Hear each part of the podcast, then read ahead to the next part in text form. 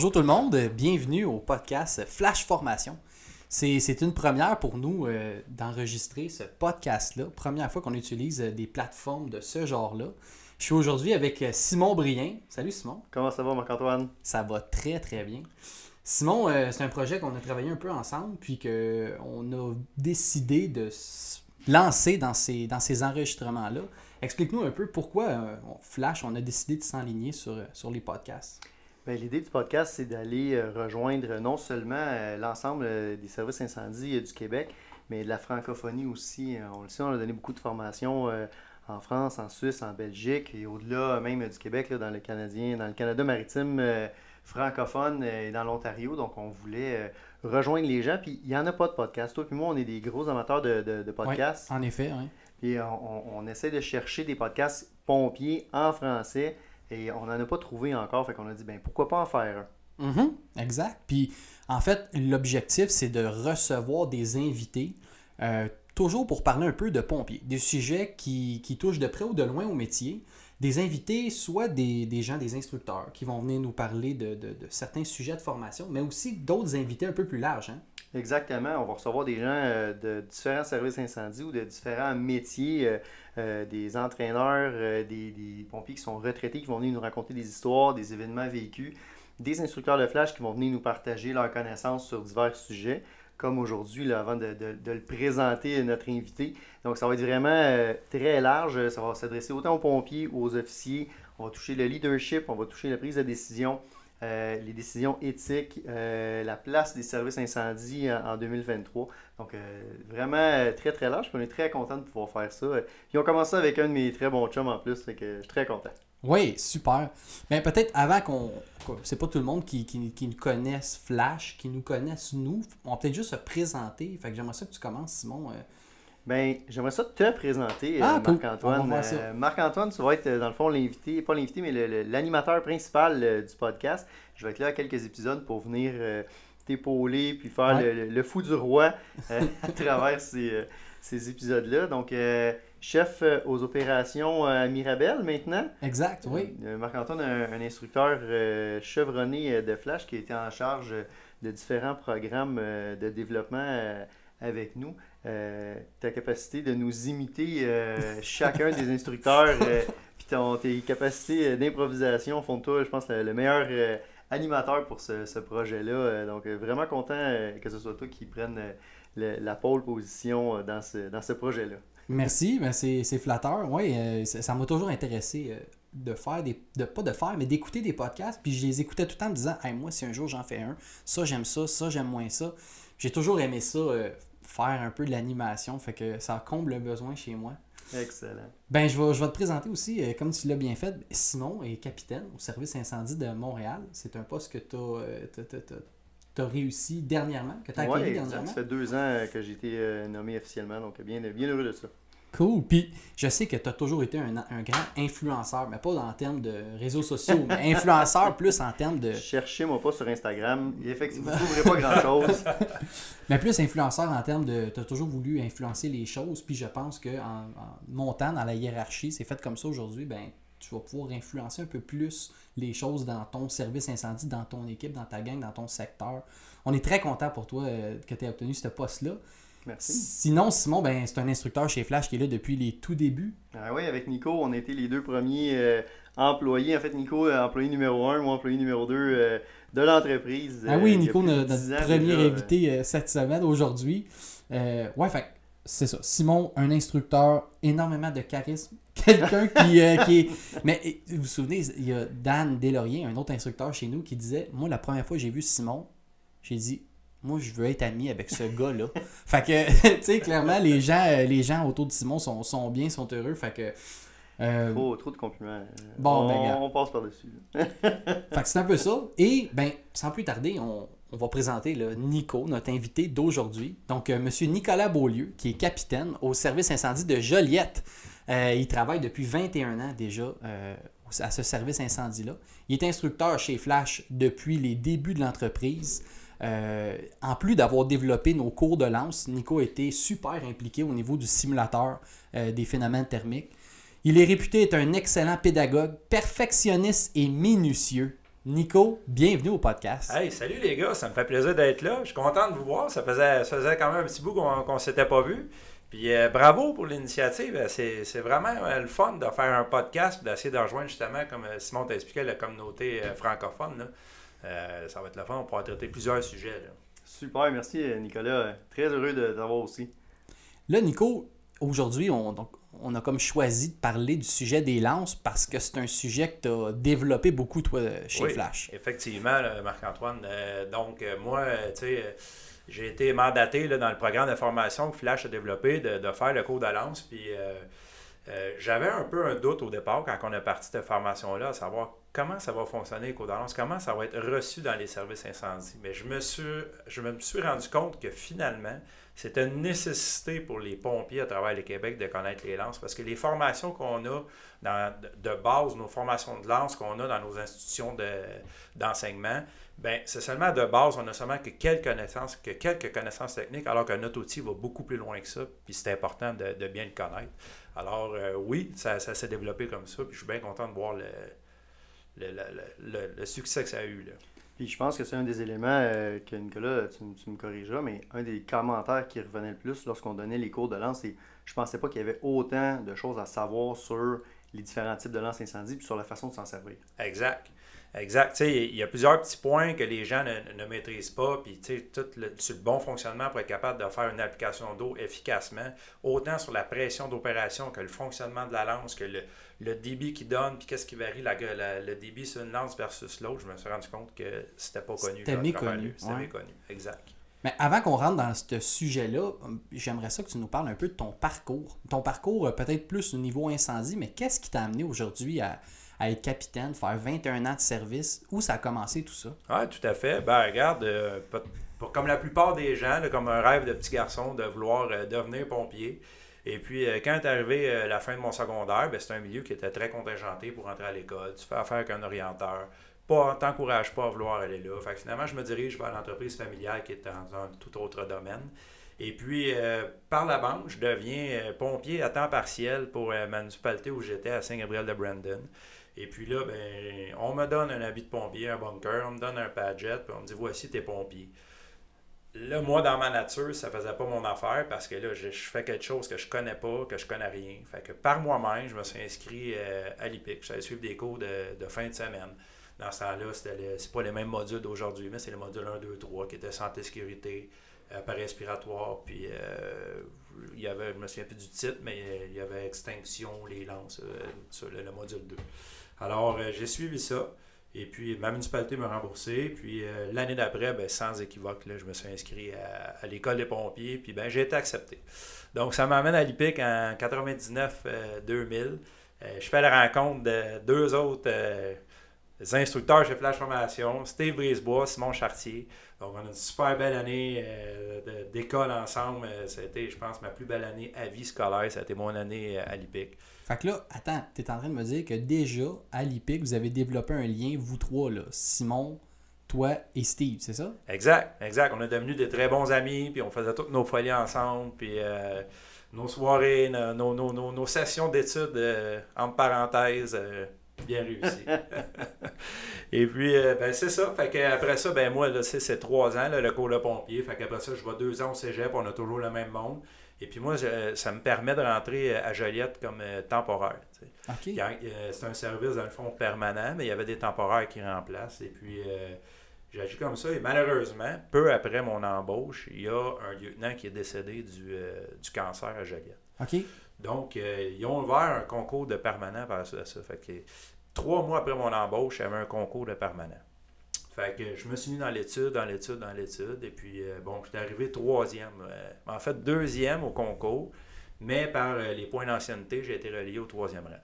Fait que le, lieutenant a été remplacé. Il y a eu un, départ, puis un troisième départ. C'est comme ça que ben, je suis tombé permanent avec de Joliette. Puis, oui, dès le départ de, de, ma permanence, je tombé actif dans la formation. Je me suis impliqué beaucoup dans la formation d'autopompe. Donc, je donnais la formation dans des établissements d'enseignement au niveau des, des autopompes. Puis euh, j'avais mon ami Steve dans l'entourage tout le temps. OK, vous avez per- jamais perdu contact Jamais après le perdu DEP. contact. Lui aussi, Steve, il était, il était très actif dans la formation. Il donnait des cours de fin de semaine dans des industries. Je suis allé le rejoindre. euh, on donnait des cours euh, c'est ça, dans les industries. Et puis, euh, ben, le temps évolue comme ça. Et puis, ben, Steve a eu un accident, malheureusement. Il a Oui. eu un accident. Et par la suite de ça, ben, c'est là que euh, ont décidé euh, d'écrire un livre. Oui. Steve et Martin. Parce que moi, je ne connais pas Martin à l'époque. Les phénomènes thermiques de l'incendie. Oui. Donc, euh, et là, euh, Flash Formation, qui s'appelle Flash Édition euh, à l'époque, Oui. tombe sur pied. Et puis, euh, ben, tranquillement, pas vite, ça va changer pour Flash Formation. Ils ont besoin d'un employé. Alors, Steve m'approche parce qu'il savait, comme moi, j'étais chum avec Steve. euh, Steve savait que j'étais dans la formation, donc il m'approche pour faire partie du programme. Et c'est là que je fais la rencontre de Martin, chez Type. Chez Type en passant. Donc, je serais con- très content d'avoir rencontré parce qu'aujourd'hui, Flash Formation, c'est beaucoup plus que des individus. C'est un, un partnership, c'est du brotherhood, c'est beaucoup plus que qu'une entreprise de formation. C'est tous des chums qu'on a rencontrés là-dedans. Et puis là, ben c'est ça, employé numéro un à Flash Formation en 2012, euh, je me rappelle. Donc, euh, on a commencé avec, euh, Flash, avec les phénomènes thermiques et là, j'ai été mandaté pour aller à Matane. Matane, il y avait un congrès, ils font, on appelle ça un congrès en fait, ils font un, un- oui, un congrès de séminaire forma- un ou- séminaire de formation parce que comme c'est en région éloignée, c'est difficile d'avoir des, des instructeurs tu sais, ra- de rapprocher tout le temps. Fait qu'ils organisent une fin de semaine de formation dans différents sujets. Et Flash Formation avait, avait été là pour donner le cours de fumée. tu sais. Mais, mais je, je vais être franc avec vous, je n'avais pas mesuré l'impact de Flash Formation avant d'aller là. C'était dans mes, dans mes premières tu sais, Ah formations. Je n'avais pas mesuré l'impact que, que ça pouvait avoir là. C'est vraiment là que mon déclic s'est fait. Parce que euh, je suis arrivé, j'ai donné le- ma première formation de fumée, qui à l'époque, c'était pas 6 heures, ça durait 4 heures. OK. Fait que je fais mon, mon 4 heures de formation. Tout le monde applaudit après la première formation. Ça reste dans le cours après. Ils veulent resuivre le cours euh, une deuxième fois plutôt que de faire un plateau de pratique ou quelque chose. Wow. C'est là que j'ai fait OK, là, un instant, là, on, a, on- on a quelque chose. Donc, c'est là que ça m'a vraiment, le déclic s'est fait. Et puis, euh, bon an, mal an, ben, après ça, ben, Simon, Simon est arrivé. Simon aussi a fait partie euh, Oui. de ça. Et il y a d'autres instructeurs qui se sont joints, là, qu'on appellera les Original Six, là, euh, avec le temps. Donc, on, s'est comme, on a commencé à se promener dans, dans le Québec pour diffuser la formation euh, phénomène thermique et l'analyse de la fumée.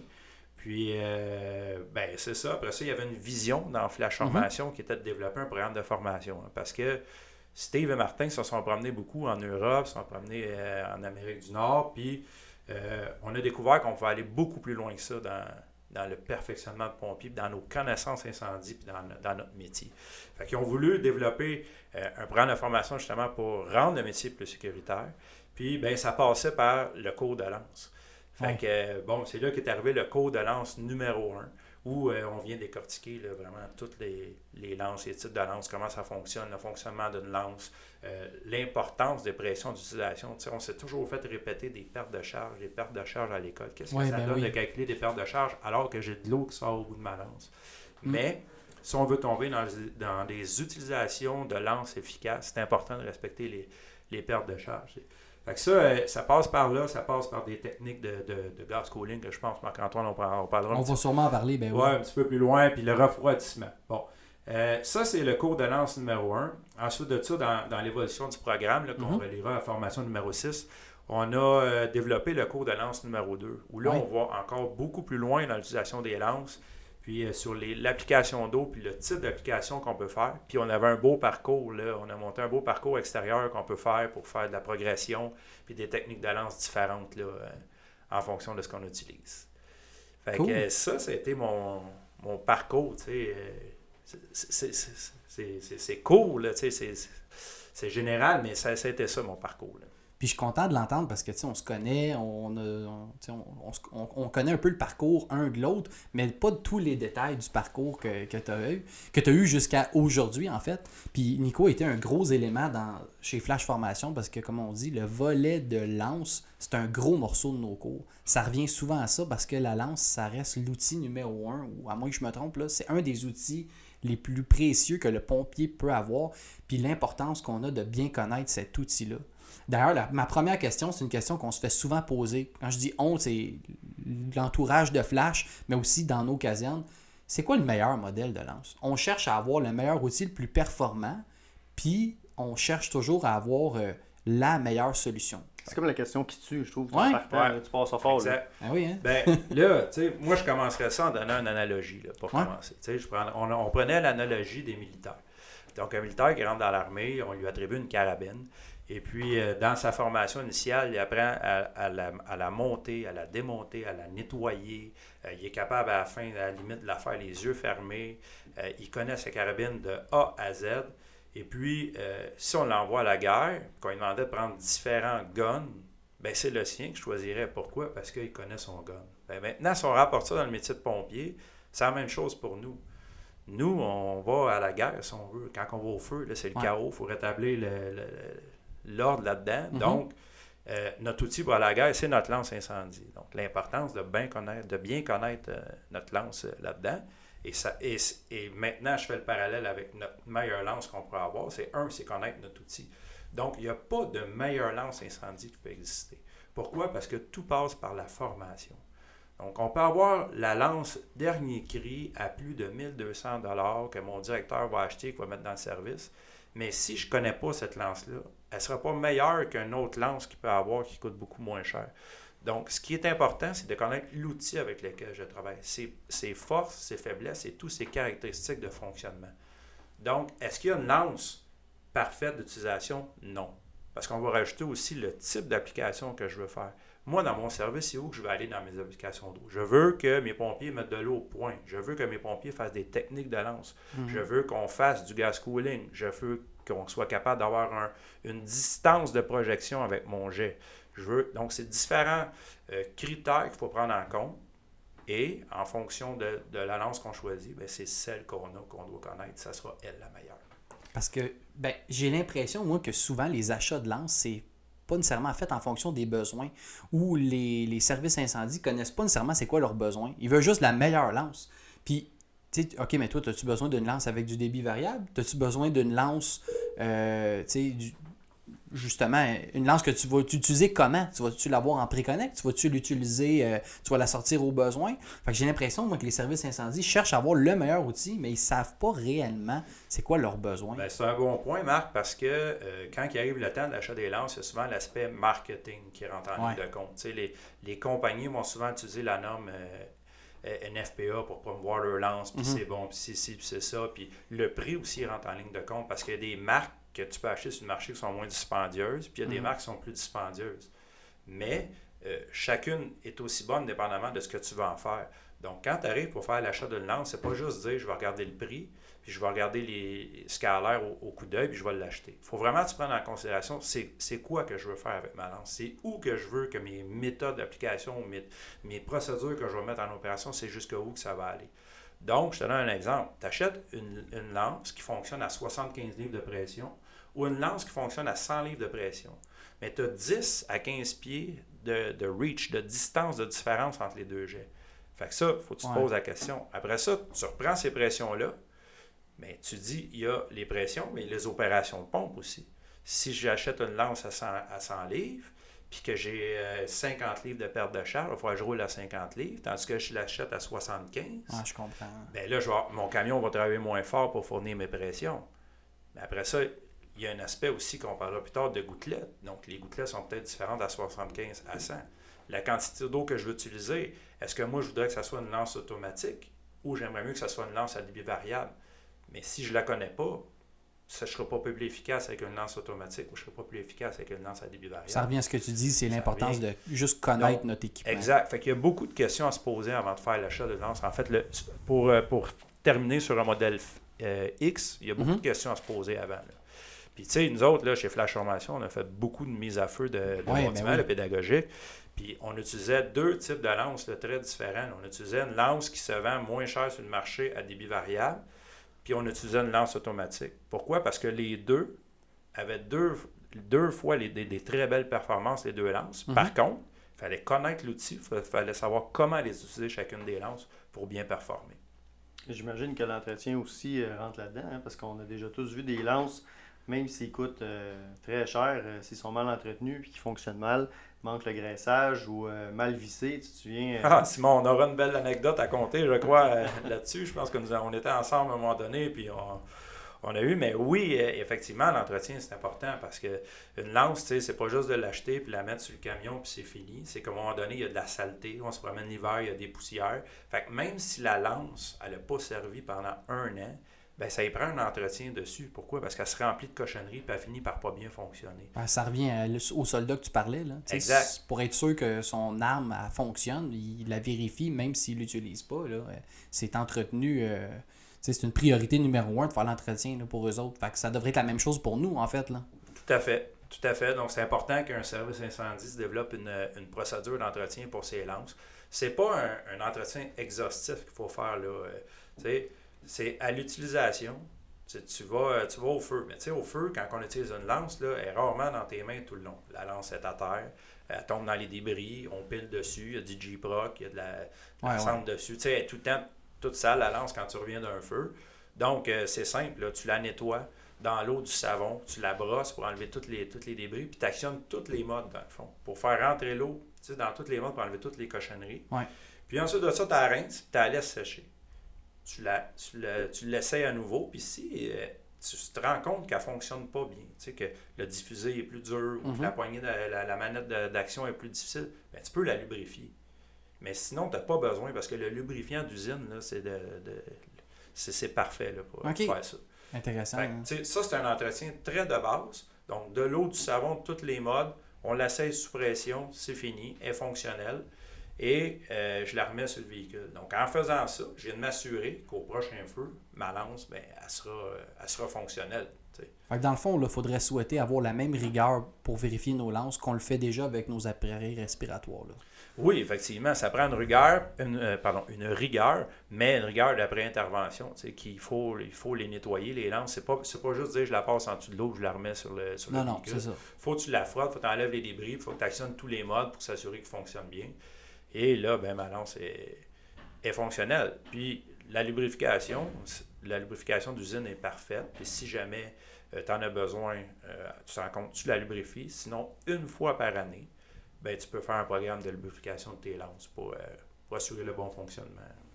C'est drôle, euh, j'aime bien ton analogie avec euh, la lance et l'appareil respiratoire. au début de chaque corps de travail, on vérifie la batterie de notre radio, on vérifie notre appareil respiratoire, évidemment, nos équipements, la pompe, est-ce qu'elle marche, loi 430. C'est quand la dernière fois qu'on a vérifié si notre lance fonctionnait bien, de juste la brancher sur une sortie avec une longueur par terre, puis de juste voir est-ce que elle, fonctionne correctement. Est-ce que mon débit d'eau euh, est correct? Euh, combien de fois euh, on a demandé en formation, les gars, parlez-moi de votre lance que vous avez là en ce moment, des lances à débit variable qui étaient à 30 gallons. Les gars, est-ce que vous pensez que votre lance est efficace? on ne l'aime pas bien gros, elle. Oui, mais saviez-vous que le, débit, vous pouvez le varier? Ah ouais, on ne savait pas, tu sais.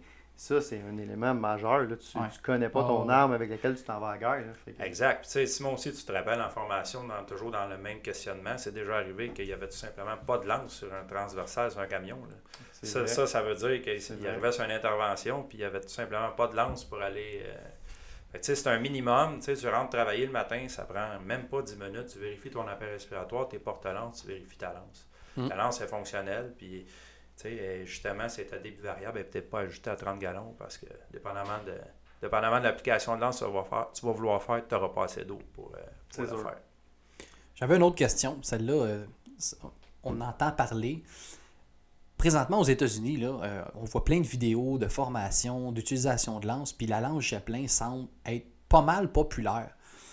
puis nous autres, au Québec, si je ne me trompe pas, ce qui est plus populaire, c'est la lance diffusée. Ben, on est-tu si différent que ça des Américains? Puis pourquoi la lance Zeppelin n'est pas aussi populaire chez nous au Québec, Nico? Ah, ben ça, c'est une excellente question, euh, Marc-Antoine. Ça, euh, le débat entre la lance diffusée et la lance à Zeppelin, c'est un débat qui existe depuis 100 ans. Euh, ça s'est toujours chicané entre les deux. Il y a des Américains qui sont très conservateurs qui vont rester sur la lance à Zeppelin. D'ailleurs, que ces Américains-là, que ce soit une lance diffusée en jet bâton ou en jet cylindrique ou une lance à Zeppelin, pour eux, c'est la même chose. Tandis que tu as des Européens, eux, que c'est important le, le, diffuser. Et nous, ici, en Amérique du, pas en Amérique du Nord, mais au Canada, ben, on est plus axé sur euh, la lance diffusée. Euh, chacune des lances a des avantages et des, inconvénients. Euh, quelqu'un qui est pour la lance à jet plein va me faire la lance diffusée. Mhm. Quelqu'un qui est pour la lance diffusée n'aimera pas la lance à jet plein. Mais chaque outil a une bonne, une bonne utilité pour chaque opération que tu veux faire. Donc, si je te donne un exemple, pour nous ici, si on prend la lance à jet plein, si je, je, vais à l'attaque avec une lance à jet plein, bien, par exemple, je ne pourrais pas me protéger dans le cas d'un embrassement généralisé. Je ne suis pas capable de faire ma lance parapluie. Selon les techniques qu'on a. oui, ben exactement ça. Mais il y a une autre affaire, c'est que si, si, je veux avoir une distance, un reach avec ma lance, avec une lance à jet plein, je réussis à avoir des belles performances. Donc, quand on, on va titiller le sujet de l'attaque transitoire, peut-être que ma lance à jet plein, ça serait un bon outil aussi pour, faire ça. Si on se connecte euh, sur un cabinet euh, incendie euh, ou dans, sur une colonne montante, lance à jet diffusé, ça amène des problématiques, j'imagine? Bien, c'est parce que c'est une question de pression. si on a une lance diffusée à 100 livres, puis que dans la colonne montante, on n'est pas capable, capable d'avoir cette pression-là, c'est ça qui peut arriver aussi. Puis même aussi, pour avoir des débris dans votre colonne montante. Donc, ça pourrait faire que euh, ça va obstruer votre lance diffusée. c'est pour ça qu'il y a des lances à Joplin qui sont utilisées, si on veut, dans les, dans les fameux kits BGH.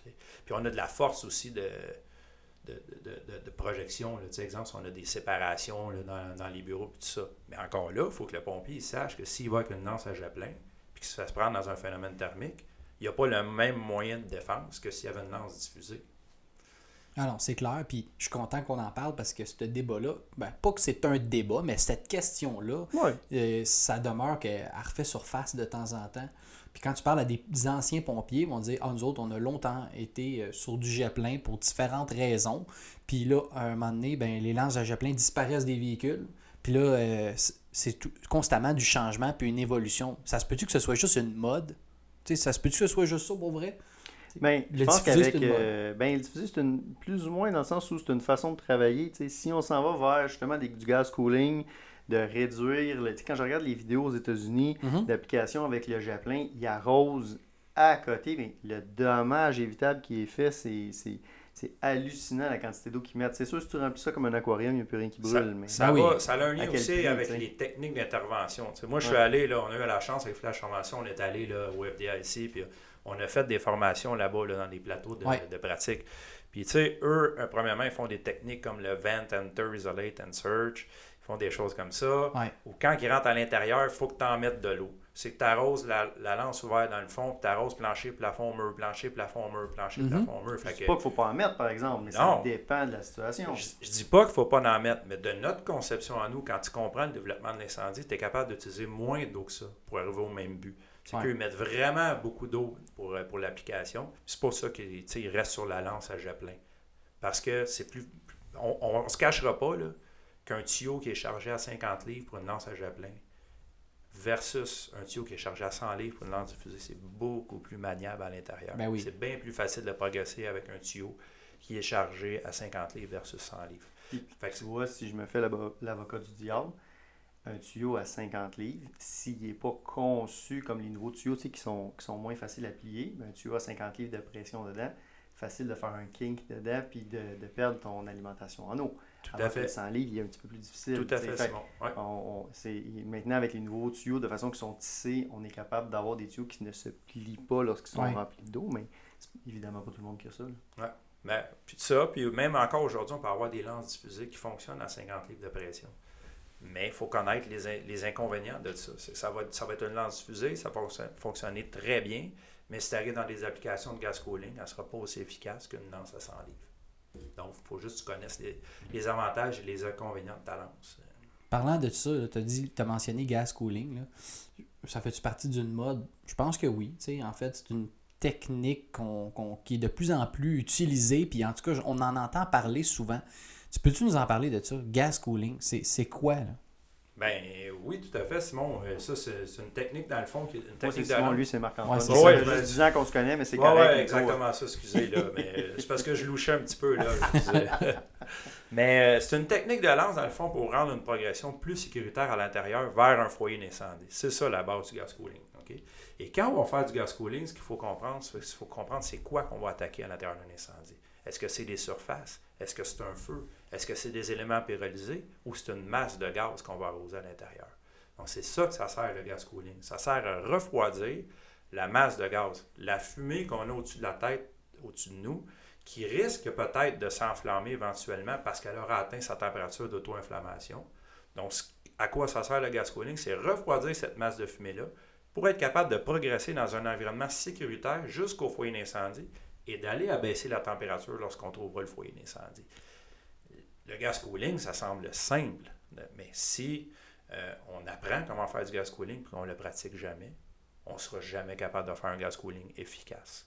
Parce que souvent, j'entends ça. Ouais, on est rentré, puis on a progressé en gas cooling. Puis quand je commence à juste questionner un peu plus la, manipulation de la lance, je vois que c'est peut-être pas euh, maîtrisé à 100%, disons-le. Mais si tu pouvais juste donner un conseil à un pompier qui dit, ben moi, je pense savoir ce que c'est du gas cooling. Dans mon analyse, je comprends quand il faut que je le fasse. Mais dans ma manipulation de lance, quel outil ou quel conseil tu pourrais y donner? Ben, en fait, c'est plus, plus qu'un conseil, c'est une notion qu'il doit comprendre. C'est mhm. que le gaz cooling, quand on va aller chercher, c'est un refroidissement. Et quand on va chercher un refroidissement, ça va nous rapporter au principe de surface-masse. Plus mes surfaces sont petites, plus j'ai de surface d'exposition, plus je vais être capable d'absorber de la chaleur. L'exemple d'un gros cube de glace dans une glacière de bière, je mets ma caisse de bière chaude là-dedans, versus dans une autre glacière, je vais prendre la glace concassée, je mets ma caisse de bière là-dedans. Lequel va venir plus froid rapidement? Ça va être la glace en cube. Parce que ça va libérer, je vais être capable d'absorber plus de froid ouais, au niveau de bières parce que j'ai plus de surface masse. Donc, c'est de la grosseur des gouttelettes que tu parles. Exactement ça, c'est là que je m'en viens, Simon. Donc, ça va être la grosseur des gouttelettes au niveau de ma lance qui va faire une efficacité. Ce que je veux en allant faire du gas cooling, c'est aller chercher la plus petite gouttelette possible pour avoir un meilleur pourcentage d'exposition d'absorption, pas d'exposition, pardon, d'absorption de chaleur. Exactement ça. Maintenant, sur une lance, comment je fais pour aller chercher la gouttelette la plus facile? La plus petite, ben, c'est là que c'est l'importance de connaître mon outil. Donc, l'idée générale, ce que je veux, c'est d'aller chercher un faible débit avec une haute pression pour aller chercher la, gouttelette la plus petite. Donc, ça va être le principe de vélocité qui va créer la, la gouttelette la plus petite.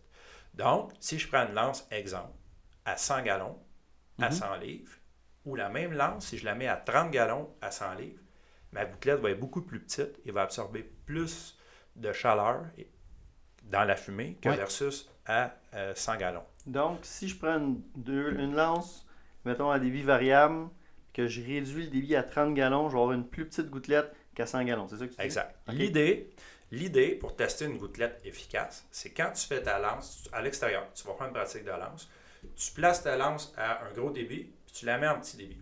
Tu vas faire une impulsion. Une impulsion, là, c'est tac-tac, c'est vite. Ouais, tu donnes un coup. Un, un, diffusé à peu près 45 degrés, puis tu regardes le nuage de gouttelettes que ça fait. Tu vas, tu vas comprendre que à 100 gallons, la gouttelette, elle retombe vite au sol. Parce qu'elle est plus grosse. Parce qu'elle est plus grosse, elle est plus pesante. Tandis que si tu la fais un faible débit, tu vas voir que ça va être plus une bruine, ça va être un, mhm. nuage, c'est plus en suspension. Elle va, tomber, elle va retomber moins vite au sol. C'est ça l'objectif. C'est ça l'objectif. Pourquoi je vous explique? Parce que quand je vais venir refroidir un atmosphère de fumée, ce que je veux, c'est refroidir la fumée. Je ne veux pas aller toucher aux surfaces. Parce que si je touche aux surfaces, mon eau va tomber en vapeur. La vapeur va prendre l'expansion. Vous savez que ça prend 1700 fois son volume. Donc, dans un espace X, si l'eau vient prendre 1700 fois son volume, qu'est-ce que moi je vais avoir comme ressenti à l'intérieur? Ça va être inconfortable. Oh, on le dit dans nos cours, là. on n'a pas un aspect de danger pour les pompiers, mais on a un aspect inconfort. On a, un aspect inconfort. On va sentir ça chaud. Tu donc c'est chaud. donc, c'est pour ça que tu veux le faire, non seulement c'est pour ça que tu veux faire un petit débit parce que tu as une petite gouttelette, mais tu vas avoir moins de quantité d'eau qui va rentrer, donc moins de vapeur dans ton corridor. Ben, en fait, c'est qu'en prenant une petite gouttelette, tu n'as pas tout à fait tort, Simon. Où on s'en va, c'est qu'avec une petite gouttelette, l'eau va rester en suspension dans la fumée. En restant en suspension dans la fumée, elle va venir voler de l'énergie à la fumée. Quand je vais venir voler de l'énergie à la fumée, je la refroidis. Donc, quand, quand la fumée se refroidit, elle se contracte. quand elle se contracte, elle crée de l'espace. Elle va créer de l'espace pour le peu de vapeur qui va être créé de mon impulsion et ce qu'il va faire, c'est que je n'aurai pas une surpression à l'intérieur mhm. de mon compartiment. Donc, plutôt que d'avoir un inconfort, je vais avoir un effet positif. Par contre, si je fais une impulsion avec des plus grosses gouttelettes, qui vont, veut, veut pas avoir plus de distance de mhm. projection, je vais aller toucher mes surfaces. Je n'aurai pas le même refroidissement sur ma fumée. je vais toucher mes surfaces, je vais créer de la vapeur, et là, ça va créer une, une, surpression à l'intérieur de mon compartiment, et là, je vais avoir un inconfort. Donc, l'idée, c'est de créer une petite bruine qui reste en suspension dans la fumée pour être capable de voler de l'énergie à cette fumée-là et de la refroidir. Et elle se contracte et refroidit. Donc, ça vient d'abaisser dans l'environnement où j'ai arrosé, mhm. mes températures de fumée en delà des températures d'auto-inflammation. Donc, je crée ma progression plus sécuritaire. Moi, souvent, je dis aux, à des personnes qui questionnent le gas cooling, puis tu me diras si euh, c'est un élément de réponse qui, marche, là, OK? Je leur dis que quand tu fais tes impulsions dans la fumée, ça vient en quelque sorte sécuriser ton environnement parce qu'on sait que la fumée est combustible. Donc, en mettant, entre guillemets, de l'eau dans ma fumée, de la vapeur d'eau dans ma fumée, ben je viens enlever un petit l'aspect combustible de ma fumée, ou du moins je viens euh, limiter un peu les, risques et les dangers. Fait que je sécurise mon environnement en progressant. Effectivement, c'est ça. C'est que je viens abaisser. C'est bon. C'est bon, c'est bon, Marc-Antoine. Good. je viens abaisser mes températures, comme, comme j'ai dit tantôt, j'ai abaissé mes températures en dessous des températures d'auto-inflammation. Donc, si par mégarde, ces, ces gaz-là ou ces fumées-là sont au contact de l'air, ben, ils ne pourront pas s'auto-enflammer. Donc, mm. ça vient de réduire, ça vient de rendre plus sécuritaire ma progression à l'intérieur. Mais maintenant, le gas cooling, ce n'est pas juste une impulsion. J'attends 15 minutes, j'en fais un autre. C'est une impulsion dynamique vers ma progression de foyer incendie pour être capable d'être sécuritaire puis de progresser. Fait que c'est pas une technique, c'est sur le bord d'allumer, on est proche d'un embrassement généralisé, tu vas faire du gas cooling pour euh, te protéger, on est si pas solide, c'est ça? En, fait, si tu es rendu, exemple, tu as des rollovers au-dessus de la tête, ben là, tu vas être beaucoup plus agressif sur ton, euh, sur ton gas cooling. Puis tu vas pardon, euh, ajuster ta distance pour être capable de faire des impulsions plus loin dans ton compartiment pour éviter que les inflammations deviennent au-dessus de la tête. Puis ça va peut-être prendre un peu plus d'eau pour absorber l'énergie. Parce qu'on ne se cache pas, puis vous le savez, les gars, euh, une quantité d'eau X peut absorber une quantité de chaleur X. Donc, si c'est de la fumée, c'est plus facilement refroidissable parce que la fumée dégage moins d'énergie que de la flamme. Donc, c'est plus facile de refroidir de la fumée que de la flamme. Mais ça m'amène à ma prochaine question parce que souvent en formation, euh, on cherche tout le temps à avoir une recette. Puis moi, en tout cas, je vais en parler souvent, là, mais je ne suis pas euh, un fan de trouver des recettes pour faire les choses. Je parle souvent d'analyse, puis d'avoir plusieurs outils, puis être capable de s'adapter. Mais ça demeure que j'ai un gros feu, ben de la flamme, ça me prend un gros jet. J'ai un petit feu, un peu de flamme, ça me prend un, plus petit jet. Gros feu, gros jet, petit feu, petit jet. Ça fait-tu du sens, ça? Ou? Moi, je suis bien d'accord avec toi, Marc-Antoine. Ça, effectivement, c'est une règle très rough, mais rough à, dire dans le sens que c'est simple, mais c'est clairement vrai. C'est que, tu sais, gros feu, gros jet, petit feu, petit jet, c'est que le feu devient limité par la quantité d'air qu'on lui produit. Fait que je fais juste un parallèle avec mon gas cooling. Je vous ai dit que le gas cooling, c'est plus facile de refroidir de la fumée que de la flamme. Donc, si je suis capable de faire un contrôle de ventilation pour limiter l'apport d'air, ben, ces fumées-là resteront en fumée. Et je serai capable de les refroidir encore plus efficacement que si, exemple, je laisse la, porte ou l'ouverture derrière moi ouverte, ça devient des rollovers. Vous voyez la, différence? Donc, petit feu, petit jet, gros feu, gros jet, c'est qu'un feu dans un compartiment X, je lui fais une ouverture une fenêtre. Prenons notre chambre à coucher. La porte de la chambre à coucher est fermée. Ma chambre, euh, la fenêtre est fermée. Le feu débute dans, la chambre. La fenêtre brise. Donc, j'ai une ouverture vers l'extérieur. C'est la fenêtre de la chambre. Ma chambre ne développera jamais plus d'énergie ou de puissance que l'air que ma fenêtre lui fournit. J'ai beau avoir un mobilier de chambre, une table de nuit, deux tables de nuit, je pourrais, je pourrais mettre un deuxième lit, deux autres euh, tables de nuit, jamais il va pouvoir développer plus de puissance que mon ouverture que j'ai au niveau de ma fenêtre. Donc, ça, pour moi, si je suis de l'extérieur, c'est un petit feu. Je n'aurai pas besoin de la même quantité d'eau que si, par exemple, ce même compartiment-là a quatre fenêtres et les quatre fenêtres sont brisées. Là, il va développer beaucoup plus d'énergie, il va avoir plus de flammes, et là, ça va prendre plus d'eau pour être capable de venir éteindre le même compartiment. Donc, c'est pour ça qu'on dit petit feu, petit jet, gros feu, gros jet. Donc, si tu as un étage d'un bâtiment au complet, que les fenêtres sont brisées, qui est ventilé et qui, brûle à plein, ben c'est sûr que ça va prendre beaucoup plus d'eau pour éteindre ça que pour le même étage, mais avec une seule ouverture de, créer. Donc, l'air a une grosse importance sur euh, la puissance, la, la, la, chaleur, pas la chaleur, mais la puissance que le feu va développer. Tantôt, tu parlais de gas cooling, tu as parlé de lance automatique ou de lance variables. Es-tu capable de nous faire une petite euh, mini distinction un peu des grandes familles de lances qui existent? C'est quoi une lance automatique? Oui, ben, tout à fait. Une lance automatique, dans le fond, là, euh, on va, on va euh, faire le parallèle avec une voiture. Une lance à débit variable, c'est comme une lance, une auto manuelle. Il faut que tu changes les vitesses pour être capable d'opérer. Tandis qu'une lance automatique, ça va être un auto automatique. Tu pèses sur, tu pèses sur Ouais. l'accélérateur, puis ça avance, puis ça change les vitesses. Bon, on part de là.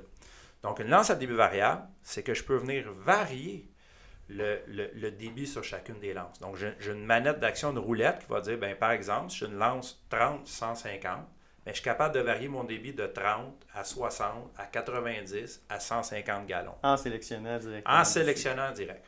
Par contre, les gars, n'oubliez pas, je varie le débit.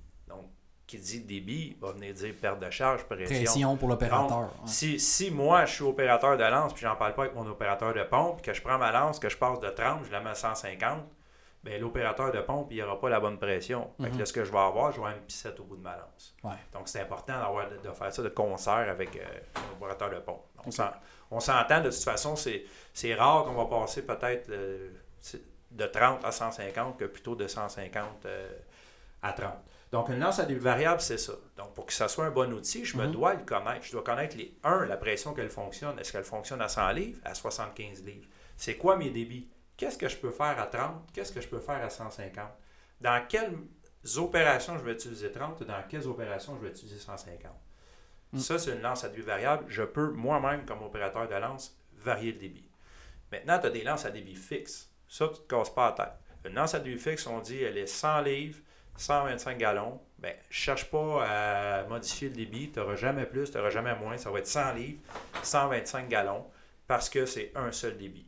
Donc, encore là, si c'est ce type de tu as, tu te dois de la connaître. Euh, ensuite de ça, on a la lance euh, automatique. Automatique, dans le fond, ce qu'on a, c'est que on a un contrôleur de pression à l'intérieur qui, lui, va s'ajuster en fonction de la pression qu'on lui envoie à l'intérieur. Et lui, ce qu'il va faire, c'est qu'il va varier la grosseur d'ouverture en fonction de l'eau qu'il lui pose euh, dans le dos, si on veut. Ouais.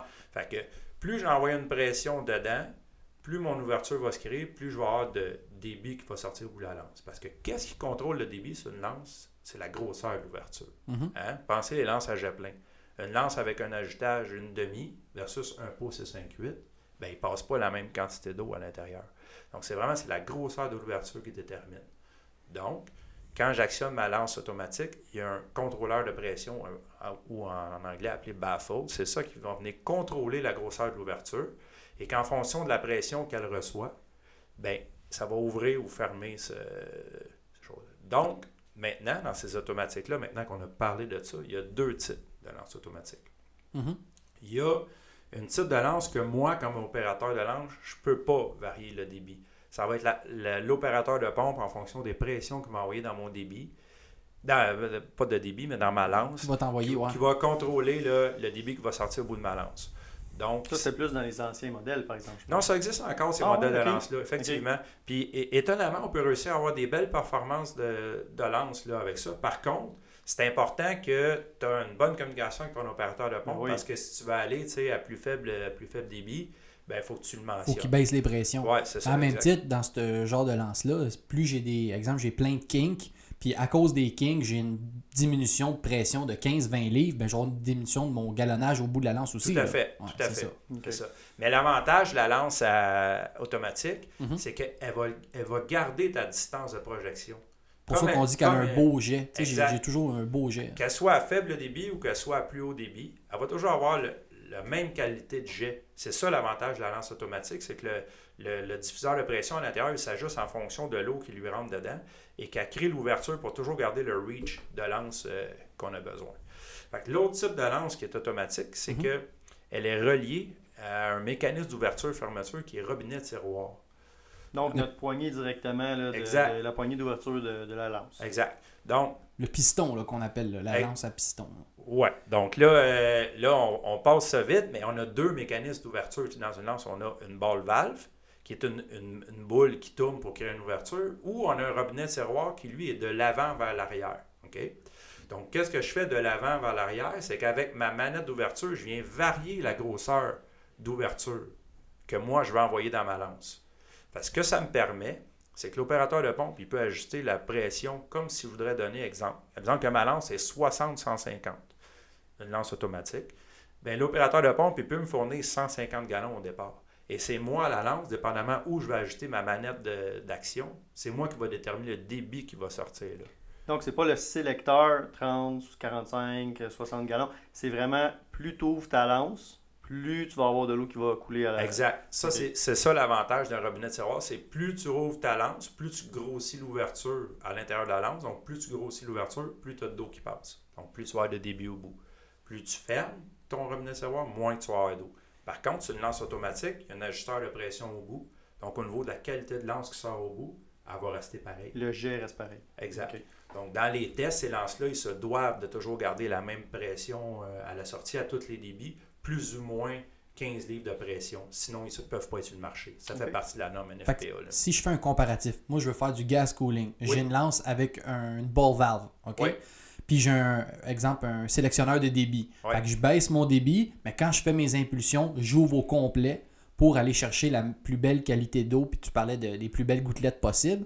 Alors que si j'ai une lance automatique avec mon piston, avec ma, ma, ma- ma slide valve, euh, ben, je vais être en- capable d'avoir une belle qualité d'eau, mais en ouvrant juste, si on veut, euh, au complet. Ouais, en craquant, je vais atteindre le même objectif.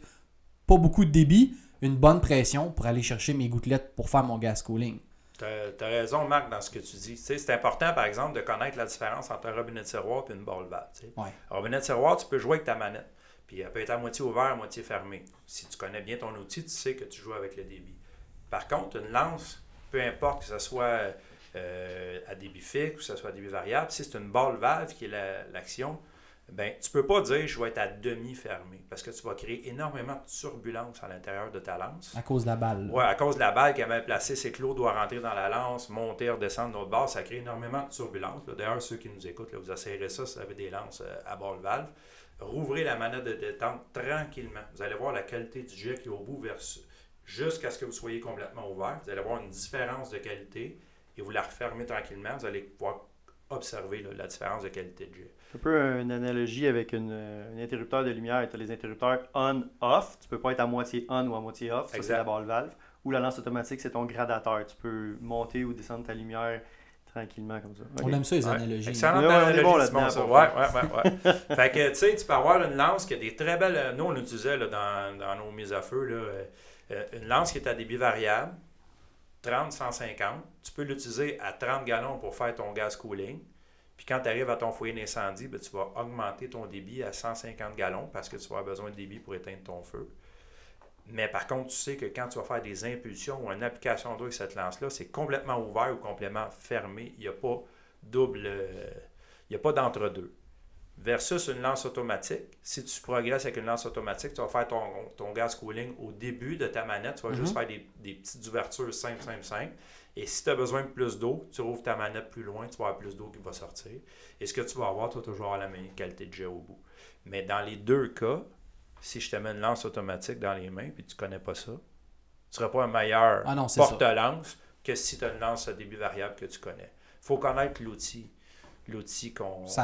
La discussion ramène à ce que tu as dit d'entrée de jeu, c'est-à-dire peu importe les modèles de lance, toutes les options disponibles sur le marché, l'important c'est que tu connaisses celle que tu as dans les mains au moment où tu vas l'utiliser. Tu sais- nous autres, Marc-Antoine, Simon, vous savez, on n'est pas des on n'est pas des revendeurs de lances. On, non, donne- non. on donnait de la formation ces lances, donc on n'est pas affilié à aucune compagnie. Mhm. Fait que dans notre kit de formation, on avait plusieurs lances de différentes compagnies, différents modèles.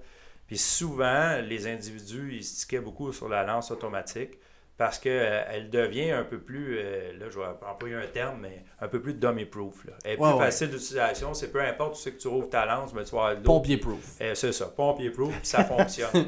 mais euh, mais c'est important, tu sais, moi, si mon service il a décidé que c'était des lances à débit variable, ben moi, il faut que je connaisse ma lance à débit variable. Il faut que je connaisse c'est quoi son fonctionnement, puis c'est quoi les débits, puis à quelle pression qu'elle fonctionne. Est-ce que les, les- les- le mécanisme de diffuseur dessus est fonctionnel? Est-ce que le mécanisme d'ouverture et fermeture, c'est une balle valve ou c'est un robinet de tiroir? Parce que ça existe, le robinet de tiroir, débit variable, ça existe. Mhm. Euh, ball valve, l'autre, euh, débit variable, ça existe. Automatique, ball valve, ça existe. Puis automatique, euh, robinet de tiroir, ça existe aussi. De toute façon aussi, la plupart des services, ils n'ont pas un type de lance. Mais non. Hey, des fois, une là, famille de lances au complet, là, c'est assez... euh, des fois, sur le même véhicule, tu as 3, Ouais. 4, 5 sortes de lances. Puis, exact. Tu sais ça, les gars, euh, je prends la balle au bon, là. Euh, c'est difficile, là, parce que les services incendies, c'est tout géré par, euh, par des budgets, mais dans un monde idéal, il faudrait avoir un type de lance. Une uniformité. L'uniformité. Ouais, Pour- un seul type de lance? Pourquoi? Ben, c'est dépendamment des applications que tu veux faire. Simon. Mais tu sais, plus tu mets de type de lance en fonction dans ton service, plus tu as besoin de savoir, de- d'avoir de notions, de connaissances au niveau d'utilisation de tes outils. ben oui. Tandis que, par exemple, si on dit, moi, je mets toutes des lances à débit variable, 30-150, puis une lance X pour euh, mon BGH, puis une lance X pour une autre affaire, ben là, au niveau de mes connaissances, c'est uniforme. Mais t'as raison, puis ici, je fais un drôle de parallèle, c'est la Saint-Jean de la chasse euh, qui s'en vient bientôt. euh, Ouais. Puis euh, je suis allé tirer justement hier pour euh, m'assurer que mon, mon, mon scope était. Là, je m'adresse aux chasseurs du Québec. Ah, tiens donc, j'ai fait la même chose, moi aussi, la semaine passée. C'est oui, on en parle en plus. Puis, euh, tu sais, et- et- Colin, j'ai j'ai quelques armes à la maison, mais ils ont tous un mécanisme différent. Puis je te confirme que je l'ai sorti. Mm. Oh, attends une minute, oh, le 308. OK, comment il fonctionne? Ah oui, le petit, euh, le petit, euh, la petite gâchette pour ressortir euh, le, le mécanisme à coulisses. Puis je fais, c'est- ça m'a vraiment fait penser au, au- au podcast qu'on allait faire aujourd'hui. Je dis, mais c'est c'est fou si on a plusieurs lances. Comment c'est important de les. C'est sûr que c'est différent. Un arme, je pense pas m'en servir de façon en urgence. Mais euh, ça reste quand même euh, le même parallèle qu'on peut faire. tu sais, euh, Faut toujours Chaque que tu type dises. d'arme a son type de, de mécanisme. C'est la même chose avec nos lances. Exact. À 3 heures du matin, là, tu vas t'en aller en arrière du bed, tu vas tirer ta longueur, tu vas rentrer en dedans, tu vas être endossé, tu vas encore les deux yeux collés, tu vas être encore en train de faire ton beau rêve, là, puis il va falloir que la lance, tu la connaisses. Exact. Ah oui. On est-tu d'accord là, que je suis pompier, j'écoute euh, notre discussion, là, je me dis, ouais, je pense que ça vaudrait la peine que prochain quart de travail, on sorte la pompe, on sorte un jet, puis on joue un peu avec nos lances. Oui. Ce qu'on disait d'entrée de jeu, hein, euh, la fois où moi et Nicolas, on s'en va donner une formation, euh, on dirait pas où, mais euh, on, on demande aux gars, montrez-nous votre lance, comment ça fonctionne. Puis je faisais tout le temps exprès de dire, les gars, prenez la lance pour faire les- le cours d'aujourd'hui, la Mhm. lance avec laquelle vous iriez au feu là, si ça sonne maintenant. Les gars sortent la lance du bed, commencent à jouer avec, et là, on entend. C'est le- le- l'ensemble de tout le mécanisme de spinning teeth Et qui revole au complet. Là, je, OK, eh ben, on va en prendre une deuxième. On prend la deuxième lance. Et là, la lance est inversée. Ils ont monté la balle valve à l'envers. Fait que Et quand tu tires vers toi, la lance est fermée. Puis quand tu pousses vers la sortie, c'est là qu'elle ouvre. Euh, c'est pas mêlant un Hmm. peu, euh, justement, il y a quelque chose qui marche. Fait que tu sais, c'est ça, c'est c'est- Ben, important de les connaître. tu sais. Fait Tu mets ton, ton orgueil de côté puis tu fais OK, bon, là, à Là, cette heure, ouais. euh, on fait quoi là? Exact. Hein? Ah ouais, exact, c'est ça. Mais tu sais, ça, d'ailleurs, c'est tous des points, là, et ça fait partie, on a une norme NFPA qui, puis ça fait partie des points, le sens que tu vas rem- remonter ta manette. Si tu t'improvises euh, homme de maintenance de, de lance, là, fais attention pour remonter dans, dans le bon sens, là, parce que c'est Essaye-la. c'est supposé être universel. Là, quand Il n'est la- pas supposé de rester des vis. quand tu tires la poignée vers toi, c'est supposé ouvrir la lance. Puis quand tu fermes, quand tu éloignes la poignée vers toi, tu es supposé fermer la lance. Ça, c'est supposé être universel dans n'importe quel euh, service. Là, tu sais. Puis, tu sais, on l'a fait, je l'ai déjà fait aussi en caserne, là, mais prenez le temps de vérifier le débit qui sort au bout. Vous avez des démètres sur vos véhicules, là. prenez le temps de vous assurer qu'elle donne vraiment le vrai débit qu'elle est supposée donner. Ouais, bon point. Euh, c'est arrivé ça déjà euh, que oh, la lance ça, ça concorde pas avec le débit qu'elle est supposée de donner. Fait que ben on l'envoie puis on la fait euh, on, la- on fait un entretien dessus.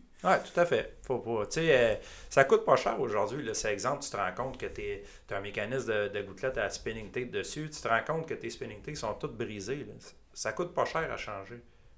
Puis c'est trois vis, c'est facile à changer. Puis après ça, on remet ça en fonction. Mm. Tandis que si tes spinning tapes sont toutes brisées, ben, Ouais. t'es pas aussi efficace que tu aurais sur une lance. C'est clair. Euh, Fait que ça revient à checker vos affaires. Exactement ça.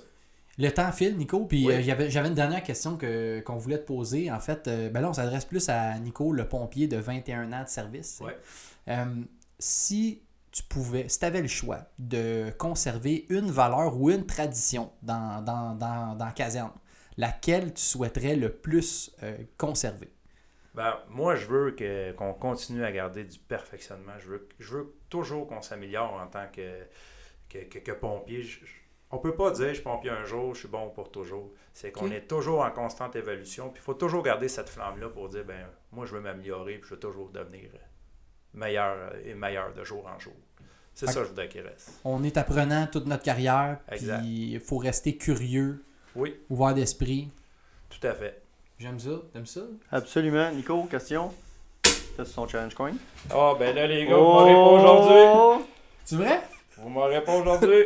Excellent. Oh qu'on a eu chaud. Alors, Nice. officiel, je dois une tournée. Simon, on te On te remercie. remercie Simon pour la tournée. Donc, euh, ben, merci tout le monde d'avoir été euh, à l'écoute de ce premier podcast. Et puis, euh, ben, on, on se revoit euh, un très bientôt.